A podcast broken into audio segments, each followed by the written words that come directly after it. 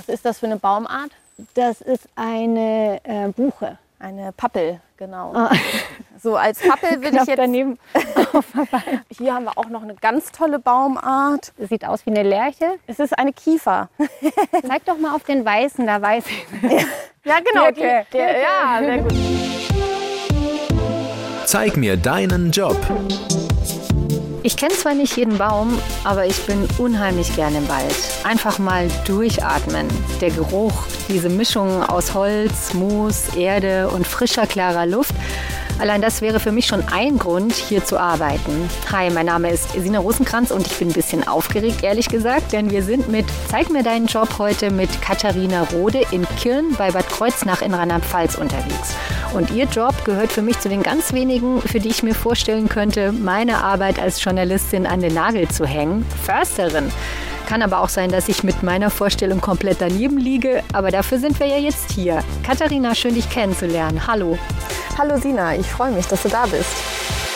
Wir sitzen hier gerade ganz gemütlich auf einer Holzbank, um uns herum Bäume, soweit das Auge reicht. Ein sehr dichter Wald und das ist der Moment, in dem man gerne so eine ausladende Handbewegung machen will. Das, meine Tochter, wird eines Tages einmal alles dir gehören. Der Witz ist aber, du bist 29 und das hier gehört dir schon alles. Also es gehört dir nicht wirklich, sondern der Gemeinde, aber du bist in diesem Wald die Chefin, das ist dein Revier und das Revier ist ziemlich groß, richtig? Ja, das ist richtig, ja. Das Revier umfasst 2500 Hektar und umfasst auch neun Gemeinden. Also ich habe von neun Gemeinden den Wald und betreue den für die Gemeinden. Du hast vor einem guten Jahr, glaube ich, das Revier übernommen. Ist es normal, dass FörsterInnen einen so großen Wald bekommen? Ja, normal ist es schon, dass wenn man ein Revier bekommt, dass das mittlerweile solchem Ausmaße, sage ich mal, angenommen hat. Und normal, dass ich jetzt mit 29 schon ein Revier bekomme, wird es jetzt immer mehr. Bis vor ein paar Jahren war es nicht normal, dass man mit so jungen Jahren, sage ich mal, die Chance hatte, schon ein Revier zu bekommen. Da war man doch noch länger auch in verschiedenen Funktionen erstmal untergekommen. Und jetzt haben wir viele Reviere, die frei werden. Und man hat die Chance, auch mit jungen Jahren jetzt ein Revier zu bekommen. Ja. Ich habe vorhin über den besonderen Geruch, über die tolle Luft im Wald gesprochen. Nimmst du das überhaupt noch wahr? Atmest du morgens auch erstmal so tief ein? Schon, ja. Also ich genieße das jetzt auch noch echt oft morgens und auch überhaupt über den Tag halte ich auch öfter mal inne tatsächlich und freue mich darüber, dass ich hier im Wald sein kann und hier meinen Beruf ausüben darf und genieße die Luft, die Stimmung mit der Sonne oder mit dem Nebel zum Teil. Und ich genieße es, die Tierwelt zu beobachten, während ich hier durch den Wald laufe und arbeite, ja. Bevor wir jetzt weiterreden und uns auch ein bisschen im Wald umschauen, würde ich mit dir gerne ein schnelles Frage-Antwort-Spiel machen. Du kriegst von mir Stichwörter und antwortest dann möglichst kurz, das Ganze in maximal 60 Sekunden. Bereit? Bereit. Okay, dann geht's jetzt los. Dein Job in 60 Sekunden. Was ist das Beste? Das Beste ist draußen zu sein. Was ist das Schlimmste? Im Büro zu sein. Wie ist es mit der Kohle? Ist in Ordnung. Was wolltest du eigentlich werden? Ah, das kann ich schlecht sagen. Also ich sag mal, nach dem Abi war das schon ziemlich schnell dann mein Ziel. Ja. Welche Klischees gibt's um deinen Job? Klischee, alter Mann mit Hut und Dackel im Wald, der nicht reden möchte. so siehst du wirklich nicht aus. Darf ich kurz beschreiben? Du hast lange blonde Haare, trägst Ohrringe, sehr schöne Ohrringe, grün, glitzernd, eine Outdoorhose, Wanderschuhe und ein grünes Hemd, auf dem steht ein Schild Landesforsten Rheinland-Pfalz. Also du siehst nicht aus wie der alte Förster mit Hut und dem Dackel. Wobei, du hast, glaube ich, einen Dackel. Ich habe tatsächlich einen Dackel, ja. Also dieses eine Klischee erfüllst du. Das Klischee erfülle ich tatsächlich jetzt mal, ja. Mhm. Katharina sieht aber nicht nur anders aus als der Förster im Heimatfilm, sie hat auch einen viel stressigeren Job, als viele Leute glauben. Sie ist Naturschützerin, Waldpädagogin und gleichzeitig auch Managerin. Kein Arbeitstag ist wie der andere, erzählt sie. Aber oft sieht er so aus. Morgens aufstehen, Bürokram. Dann raus in den Wald, Bäume markieren, die gefällt werden müssen, weil sie von Borkenkäfern befallen sind oder zu dicht stehen. Anschließend Maschinen und Arbeiter organisieren, die die Bäume absägen und aus dem Wald holen. Holz vermessen, Qualität einschätzen. Und überlegen, welche Unternehmen oder Privatleute das Holz kaufen wollen. Dazwischen unfassbar viele Anrufe auf dem Handy, weil Bäume in irgendwelche Spazierwege ragen, weil Kindergärten gerne einen Waldtag machen wollen oder weil Privatleute Brennholz brauchen. Der Wald bekommt ja gerade eine riesige Aufmerksamkeit. Viele Menschen haben den Wald für sich auch in der Corona-Krise entdeckt. Überhaupt das Thema Natur spielt eine große Rolle. Stört dich das oder freut dich das, wenn die Leute in Scharen in deinen Wald strömen? Also mich freut es. Ich finde es schön, dass die Menschen wieder den Weg in den Wald finden, auf jeden Fall. Und wir vielleicht auch damit die Möglichkeit haben, also wir, wir Forstleute, den Menschen, den Waldbesuchenden auch das eine oder andere zu erklären. Also von daher freue ich mich, dass sie kommen. Benehmen die sich dann immer alle ordentlich? Weil ich glaube, du bist ja auch so eine Art Polizei. Also du musst dann auch sagen, hier, Müll kommt in den Mülleimer und so weiter. Genau, klar. Also da muss man halt natürlich jetzt schon drauf achten, dass keine Feuer gemacht werden zum Beispiel. Oder was der Müll angeht, dass der wieder mitgenommen wird, dass sich halt alle entsprechend verhalten. Der Wald ist aber für jeden frei zugänglich und jeder hat das freie Betretungsrecht im Wald. Und das finden wir gut, solange sich halt auch jeder an die Regeln hält, sage ich mal. Ja. Wir laufen jetzt hier gerade auf einem richtig schönen kleinen Schotterweg quer durch den Wald, links und rechts von uns. Wirklich unfassbar dichter Wald. Kannst du überhaupt noch durch den Wald laufen und nicht denken, oh, da müsste man mal mit der Motorsäge durch, da müsste man mal auslichten? Gar nicht. Leider nein. Also das ist wirklich ganz schwer, wenn ich jetzt mal privat mit meinen Hunden einfach nur spazieren gehe zum Beispiel, auch nicht in meinem Revier, sondern auch woanders abzuschalten und nicht alles zu analysieren und zu gucken, was kann man hier machen, was wurde hier gemacht und so weiter. Also das ist schon tatsächlich irgendwie so drin. Der Wald sieht für mich ja eigentlich auf den ersten Blick gesund aus, aber wir hören ja im Moment sehr viel von Problemen im Wald, Borkenkäfer vor allem. Und Borkenkäfer haben sehr, sehr viel mit dem Klimawandel zu tun. Tut dir das eigentlich weh zu sehen, wie der Wald unter dem Klimawandel leidet? Es tut weh zu sehen, wie der Wald leidet. Also die Fichtenbestände jetzt ja schon seit zwei, drei Jahren werden ja von Borkenkäfer befallen. Und das liegt halt einfach daran, dass die Bäume sehr geschwächt sind aufgrund dem fehlenden Wasser, Grundwasser. Und da hat der Käfer einfach bessere Chancen, die Bäume anzugreifen. Und dadurch sterben die Bäume ab. Aber es gibt auch andere Baumarten, die leiden, wie zum Beispiel jetzt die Buche, die ja eigentlich die Baumart ist in Deutschland, die hier auch wirklich heimisch ist und über 100, 200 Jahre alt ist und jetzt Probleme kriegt auf einmal, weil die Wurzeln einfach nicht tief genug reichen, um noch an das Wasser zu kommen. Und die sterben alle ab, die vertrocknen. Und es tut mir schon sehr weh zu sehen, dass die Bäume sterben, ja. Es müssen sehr viele Bäume gefällt werden, die von Borkenkäfern befallen sind oder die es einfach nicht schaffen. Dafür pflanzt ihr neu und du entscheidest, welche Art von Bäumen gepflanzt werden. Die Bäume müssen ja möglichst resistent sein in Zukunft, gewappnet sein für den Klimawandel. Du musst also die Zukunft ein Stück weit voraussehen. Wie schwierig ist es? Es ist schon sehr schwierig. Wir haben zwar verschiedene Szenarien, wie sich das Klima verändern kann. Und wir haben auch Baumartenvorschläge, je nach Standort. Ich meine, es kommt natürlich nicht nur auf den Niederschlag an, sondern auch ein bisschen auf die Bodenbeschaffenheit. Es gibt halt leider nie das hundertprozentige Heilmittel, sage ich mal, oder die hundertprozentig sichere Baumart, wo man sagt, okay, die wird es auf jeden Fall hundertprozentig schaffen. Wir haben Vermutungen und sind uns sicher, dass die eine oder andere Baumart, wie jetzt zum Beispiel auch die Eiche, diese Trockenheit gut überstehen kann oder, oder sich dafür wappnen kann. Aber so hundertprozentig wissen tun wir es nicht. Das heißt, wir versuchen halt über die Vielfalt der Baumarten und die Streuung quasi, die Risikostreuung, die Flächen aufzuforsten. Und ich denke, dieses langfristige überhaupt im Wald, womit ich ja leben muss, also die Bäume, die ich pflanze, werde ich niemals ernten. Ja, das werden die nächsten Generationen machen. Ich denke mal generell dieses langfristige im Wald, damit muss man eh klarkommen. Genau. Damit muss man klarkommen, aber darauf wird man auch im Studium vorbereitet. Katharina hat den Bachelor in Forstwirtschaft und Ökosystemmanagement gemacht. Denn wenn man ein Revier leiten will, muss man einen Hochschulabschluss haben, am besten in Forstwirtschaft, Forstingenieurswesen oder Forstwissenschaften. Nach dem Studium hat Katharina dann den sogenannten Anwärterdienst beim Landesforstamt Rheinland-Pfalz absolviert. Das ist so eine Art Praxisjahr und wichtig, um anschließend im gehobenen Dienst als Landesbeamtin eingestellt zu werden. Dieses Praxisjahr wird wie eine Ausbildungsstelle ausgeschrieben. Katharina hat sich mit ihrem Bachelorabschluss in verschiedenen Bundesländern darauf beworben, wurde in Rheinland-Pfalz genommen und hat dann auch direkt ihr eigenes Revier bekommen.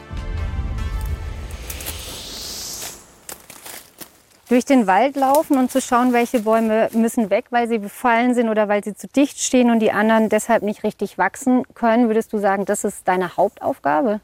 Das ist mit einer meiner Hauptaufgaben auf jeden Fall, genau. Also das ist, sage ich mal, alles, was die Holzernte betrifft, die Hauptaufgabe, Bäume auszuwählen, die stehen bleiben, Bäume auswählen, die rauskommen, aber auch alle weiteren Schritte natürlich. Du bist gerade dabei, mit einem blauen Kunststoffband eine Schleife um den Baum zu binden oder du hast es jetzt fest verknotet. Was heißt das? Was ist das jetzt für eine Kennzeichnung? Genau, ich habe jetzt einen sogenannten Zukunftsbaum ausgewählt. Mhm.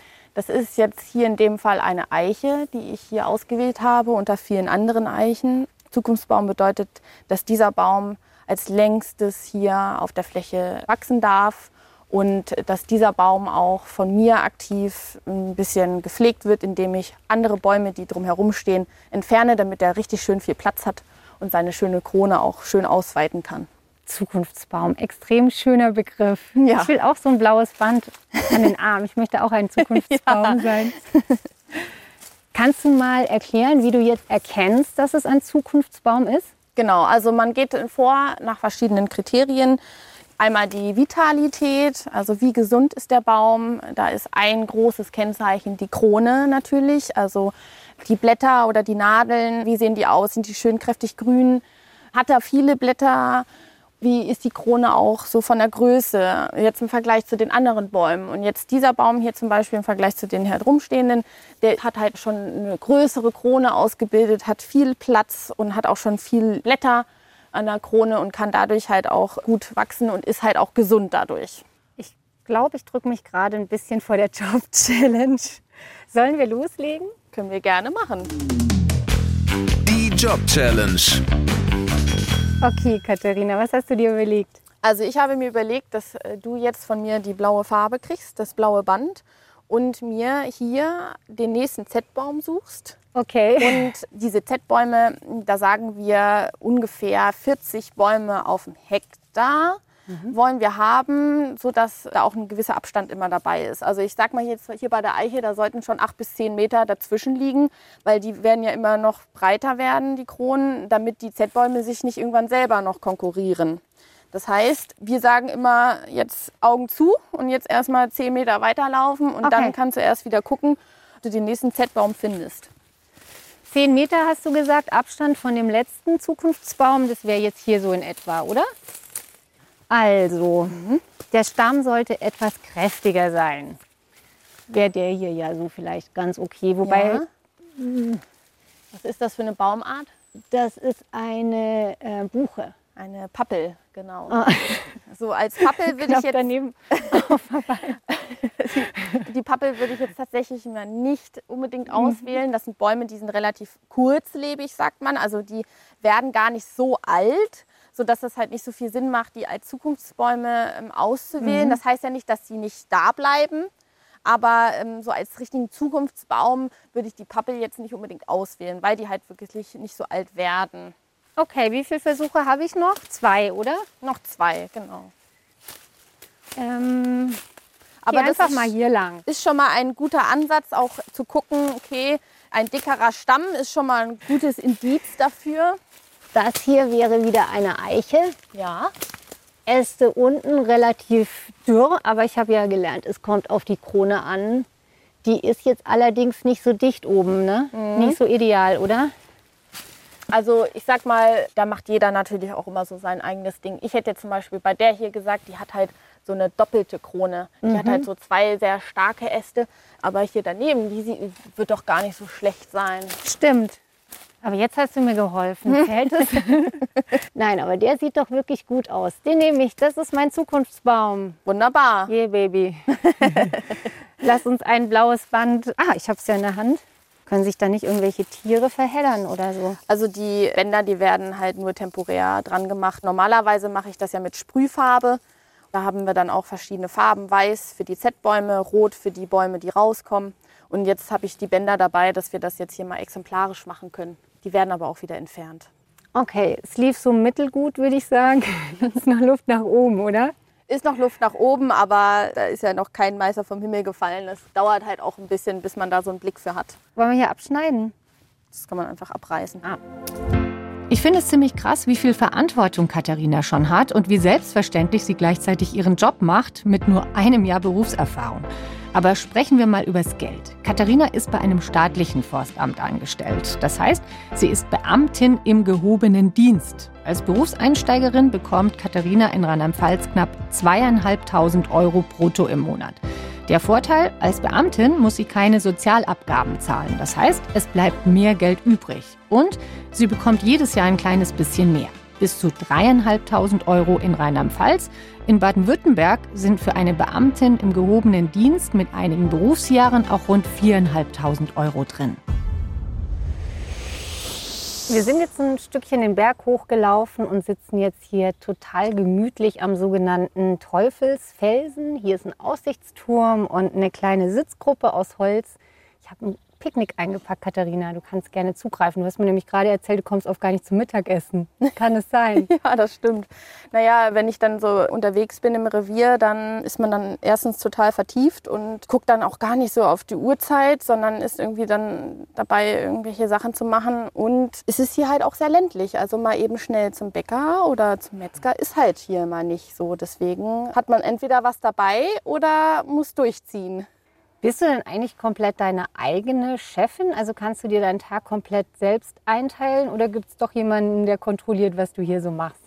Ich bin meine eigene Chefin tatsächlich. Also letztens hat eine Kollegin auch zu mir gesagt, das ist wie so eine Selbstständige quasi auch. Also ich muss natürlich den Laden am Laufen halten, sage ich mal. Ich muss mich aber komplett selbst organisieren, was halt auch eine Herausforderung ist für mich auch jetzt auch nach einem Jahr immer noch, weil ähm, auch vieles immer sehr unvorhergesehen passiert am Tag und man äh, zwar vielleicht mal einen Tagesplan macht, aber der ähm, sehr oft auch nicht umzusetzen ist, weil immer wieder was dazwischen kommt. Was kann denn das sein? Erzähl mal. Mm, ja, da, da ruft jemand an und ist irgendein Baum über einen Wanderweg gefallen. Dann muss ich dann natürlich auch mal schnell hin und, und gucken was ist. Oder ein Unternehmer ruft an, also ein Forstunternehmer, der jetzt mit seiner Maschine kommt, früher als gedacht. Und dann muss ich natürlich auch den einweisen und dem zeigen, wo der hin soll. Ja, so war es halt. Hm. Wenn du jetzt hier oben sitzt, äh, dein Revier betrachtest, beziehungsweise ein Teil von deinem Revier sehen wir hier nur, macht dich das auch zufrieden? Auf jeden Fall, ja ich bin halt stolz drauf, dass ich die Möglichkeit habe, Revierleiterin zu sein, Försterin zu sein und auch für Gemeinden den Wald zu betreuen. Mit dem Wissen, was ich mir über Studium angeeignet habe. Und ja, ich sage das auch mit Stolz, dass ich Försterin bin und auch einen großen Wald betreue. Und du gestaltest ja auch ein bisschen die Zukunft mit. Ne? Stellst du dir das manchmal vor, wie der Wald wohl in 100 Jahren hier aussieht? Mit Bäumen, die du hier angepflanzt hast, die du ausgewählt hast? Auf jeden Fall mache ich mir darüber Gedanken, gerade wenn es darum geht, wenn ich Bäume pflanze. Also wirklich auch aktiv Bäume dann in den Wald äh, bringe und pflanze. Aber ich denke nicht jeden Tag darüber nach, was in 100 Jahren ist. Ich denke oft eher so in 10 Jahren. So, das ist so mein erster Schritt, den ich so eigentlich, an den ich denke. Wohnt ihr Förster eigentlich immer noch, ihr Försterinnen eigentlich immer noch in so romantischen Forsthäusern? Leider, also ich sage jetzt mal leider, ich, ihr könnt mir das auch vorstellen, mhm. tatsächlich in so einem Forsthaus zu wohnen, vielleicht irgendwo im Wald. Aber das ist nicht mehr so. Nee, die meisten Forsthäuser sind mittlerweile auch verkauft und das äh, ja, gibt es gar nicht mehr so. Das heißt, du machst deine Büroarbeit auch ganz normal von der Wohnung aus, die du gemietet hast? Genau, ja. Ich habe einfach bei mir in der Wohnung ein, ein Bürozimmer, wo ich dann meinen Computer stehen habe und meine Ordner und arbeite von zu Hause. Du hast dich in Förster verliebt. Richtig. Wie ist es passiert unter einer 100 Jahre alten Buche? äh, tatsächlich ist es auf einer Jagd. Auf einer Jagd haben wir uns kennengelernt und auch ziemlich schnell lieben gelernt, genau. Und das ist halt auch schön, weil wir natürlich uns auch fachlich auch immer austauschen können. Du hast mir auch verraten, dass du demnächst in die Nähe deines Freundes ziehen wirst. Also du wirst nochmal das Revier wechseln. Mit welchem Gefühl gehst du hier weg? Also wirst du nochmal durch einen Wald laufen und einen oder anderen Baum streicheln und eben Tschüss sagen? Oder ist das ein bisschen zu sentimental gedacht? Also ich gehe schon auch mit einem einen Weinauge hier weg, weil ich jetzt hier in diesem einen Jahr auch viel erlebt habe und gelernt habe. Das war mein erstes Jahr als Försterin, aber ich gehe auch mit gutem Gewissen weg, weil mein Nachfolger, der steht schon fest und ähm, das ist ein ganz, ganz toller Mensch. Mit dem bin ich jetzt schon so im engen Austausch und der wird das hier ganz toll machen. Von daher weiß ich, dass das Revier dann in guten Händen ist. Hast du noch Pläne? Gibt es noch größere Ziele, die du hast? Größere Ziele wahrscheinlich jetzt im Moment auch mal wieder in Urlaub fahren. Wenn es klappt, nächstes Jahr dann endlich mal nach Schweden ein bisschen angeln und mit den Hunden die Natur dort genießen. Was machst du nach Feierabend? Vermutlich nicht spazieren gehen im Wald. Tatsächlich schon. Also wir gehen dann oft gemeinsam dann, mein Freund und ich, mit den Hunden noch spazieren. Und Feierabend ist bei mir eh nie so richtig. Von daher gehe ich aber schon auch öfter mal gezielt dann nicht in meinem Revier noch abends spazieren, sondern vielleicht auch mal woanders, dass ich da ein bisschen besser abschalten kann. Katharina, es war uns eine Freude. Der Tag war so toll mit dir. Vielen, vielen Dank und schönen Feierabend. Ja, schön, dass ihr da wart.